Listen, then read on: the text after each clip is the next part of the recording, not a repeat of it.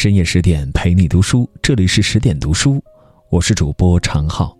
今天要和大家共同分享的这篇文章，题目叫做《三国第一直男张飞》，成年人什么情绪，什么命。如果你也喜欢的话，记得在文末帮我们点个再看哦。在央视版《三国演义》中，有一经典场景。剧中刘关张三人初次会面，彼此志趣相投，于是有了结拜之意。为了表达诚心，关羽当时对刘备说了许多慷慨激昂的话，什么“但凭驱使，绝无二心，终生相伴，生死相随”，有于此言，天人共怒。可一旁的张飞却如同复读机一般，只是重复着同一句话：“俺也一样。”所谓话不在多，有心则成，言不虚烦，为直而已。张飞就是这样一个直男，但这过直的性格既成就了张飞的威名，也葬送了他的性命。在《三国演义》中，罗贯中给张飞安排了一个屠夫的身份，让他和卖鞋的刘备、亡命的关羽站在了同一起跑线上。但这卖肉。只是张氏集团众多产业中的一个板块。张氏集团颇有庄田、卖酒、屠猪，旗下还有一个甜桃生产基地，可以说是家豪大富，地方一霸。这等家境，如果是在太平世道，那自然衣食无忧，快活似神仙；但在乱世，非但不是福，还可能是弥天大祸，起义频发。军阀纵横，说不上哪天你的万千财富就会被洗劫一空。张飞正是深知乱世之中财不可守的道理，才决定全部投资入股刘备这一草根集团。与其百无聊赖的活着，不如轰轰烈烈的拼搏。其豪情与远见令人佩服，但佩服归佩服，张飞身上的性格缺点也同样突出。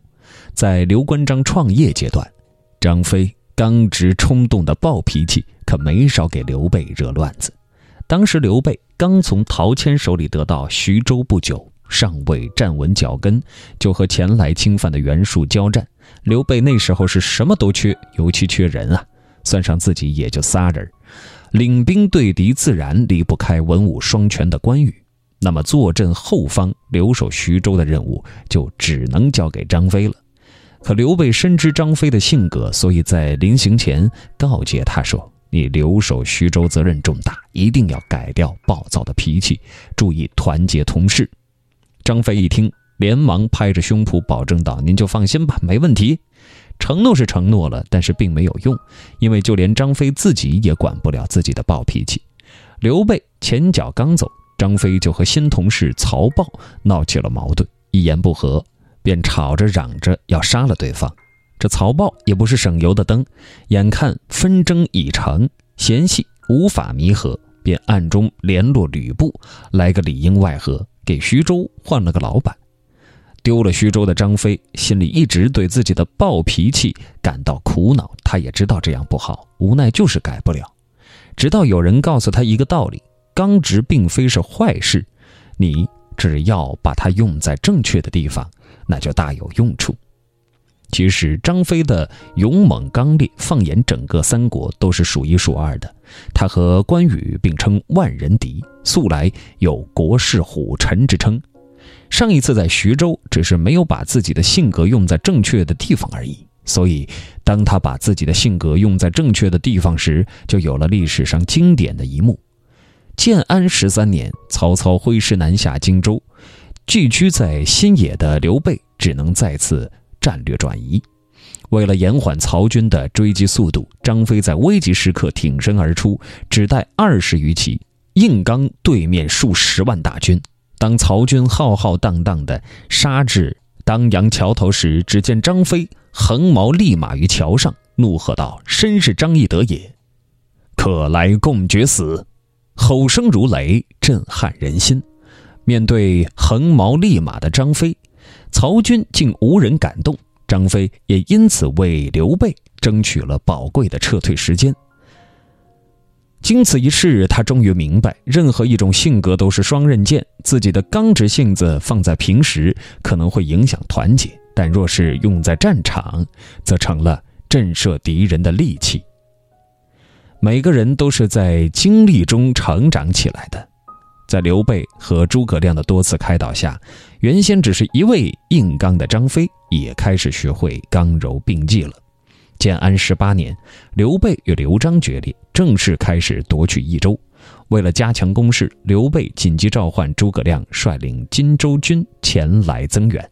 接到命令后，诸葛亮、张飞、赵云决定分兵三路，最后会师于成都城下。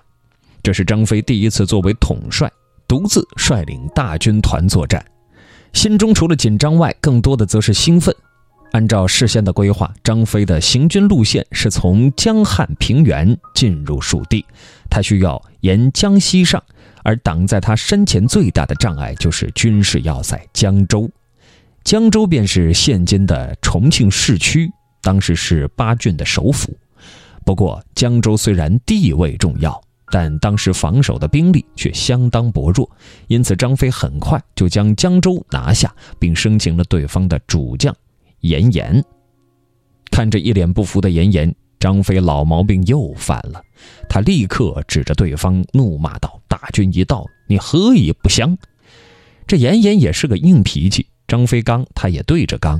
尔等无礼侵夺我州，我州但有断头将军吴降将军。此言一出啊，张飞先是一愣，接着勃然大怒道：“来人，把严颜拖出去斩了！”严颜视死如归。神色不变，回怼道：“砍头便砍头，何为怒也？”严颜的这句“何为怒也”，彻底点醒了张飞：要克制，要克制，要刚柔并济，不能一味硬刚。可能就连严颜都没想到，就是这一句话，居然救了自己一命。张飞不仅当场把他释放，还将其视为上宾款待。当然，张飞之所以放了严颜，不仅是因为对方有骨气，自己要克制，而是有着更深远的考虑。如果每下一城都要杀掉主将，那便会遭到其余城池更加强烈的反抗。倒不如采用怀柔政策，放了一个严颜，也就瓦解了其他守将的决死之心。事实正如张飞所料，在严颜的帮助下，沿途诸多城池都不战而降。张飞很快便直达成都，顺利与刘备会师。张飞向来以勇武闻名于世，但其实他的智谋也不差，否则又怎能成为位列武庙的一代名将呢？建安二十年，曹操一举拿下汉中，并借助胜利形势，不断向南侵入巴西郡。而这次带兵前来的曹营名将，正是张合。张合是曹操的五子良将之一，一向以见机识变著称。这次派他前来，也表现出曹操势在必得的架势。只可惜他遇到了自己的克星张飞。这次张飞没有像往常一样猛打猛冲，而是决定智取张合。他先是以逸待劳，带兵据守，与张合相持五十余日，任凭张合如何叫阵，就是坚守不出。等到。敌军士气消磨殆尽时，再派出部队主动挑衅。张合这段时间可是憋了一肚子气，想着早点打败蜀军了事，就愤然带兵出击。结果中了张飞的计谋，被提前埋伏好的蜀军打得首尾不得相顾，最后只好弃兵而逃。战后，张飞亲自手书：“汉将张飞率精卒万人，大破贼首张合，立马乐师。”并将其刻于巨石之上，大有嫣然乐石之风范，快意疆场，何其飒爽！张飞除了是汉蜀上将外，还是刘备和关羽的兄弟。当年桃花源里举酒结义，三人意气相投，言行相依，对天盟誓，只为那一句同心协力，救困扶危，上报国家，下安黎庶的誓言。然而，正当兄弟三人的事业蒸蒸日上时，关羽却遭东吴偷袭，不幸战死。这对于平日里与关羽食则同席、寝则同榻的张飞来说，是最为沉痛的打击。复仇的怒火在心中燃烧，锋锐的蛇矛在手中颤动。关羽死后，张飞变得精神恍惚、喜怒无常，一心只想为二哥报仇。尤其是在醉酒后，他怒气更大，甚至拿帐下士兵做出气筒。刘备得知后，苦口婆心劝道：“你鞭打士卒，还让这些士卒依旧在你身边，早晚是要惹祸的。对待士兵应该宽容，不要情绪化。”可张飞早已情绪失控了。对于刘备的话，他不仅当作耳旁风，反而变本加厉。他下令军中限三日内置办白旗白甲，三军挂孝伐吴。当时，帐下将领范江、张达对他说：“白旗白甲一时间没有办法安排上，需要宽限些日子才好啊。”谁知这一句话惹恼了张飞。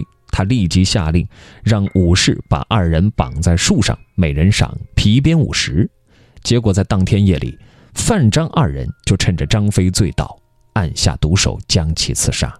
一代名将竟以这样的方式收场，实在令人唏嘘。也许这正应了那句名言：“情绪压倒理智，便是人间产生罪恶的原因。”如若张飞听了刘备的话，放下情绪，摆正道理。恐怕会有不一样的结局吧。正如曾国藩所说：“近来见得天地之道，刚柔互用，不可偏废。”张飞以刚成名，又因刚而败，只因他没有掌握好刚柔并济之道。过刚者易折，善柔者不败。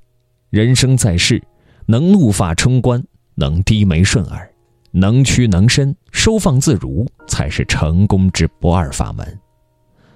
伐吴未克身先死，秋草长宜狼地愁。如此结局让英雄豪迈的张飞显得格外悲情。不过，这或许就是英雄的意义吧，既活出精彩，也留有遗憾。更多美文，请继续关注十点读书，也欢迎把我们推荐给你的朋友和家人，一起在阅读里成为更好的自己。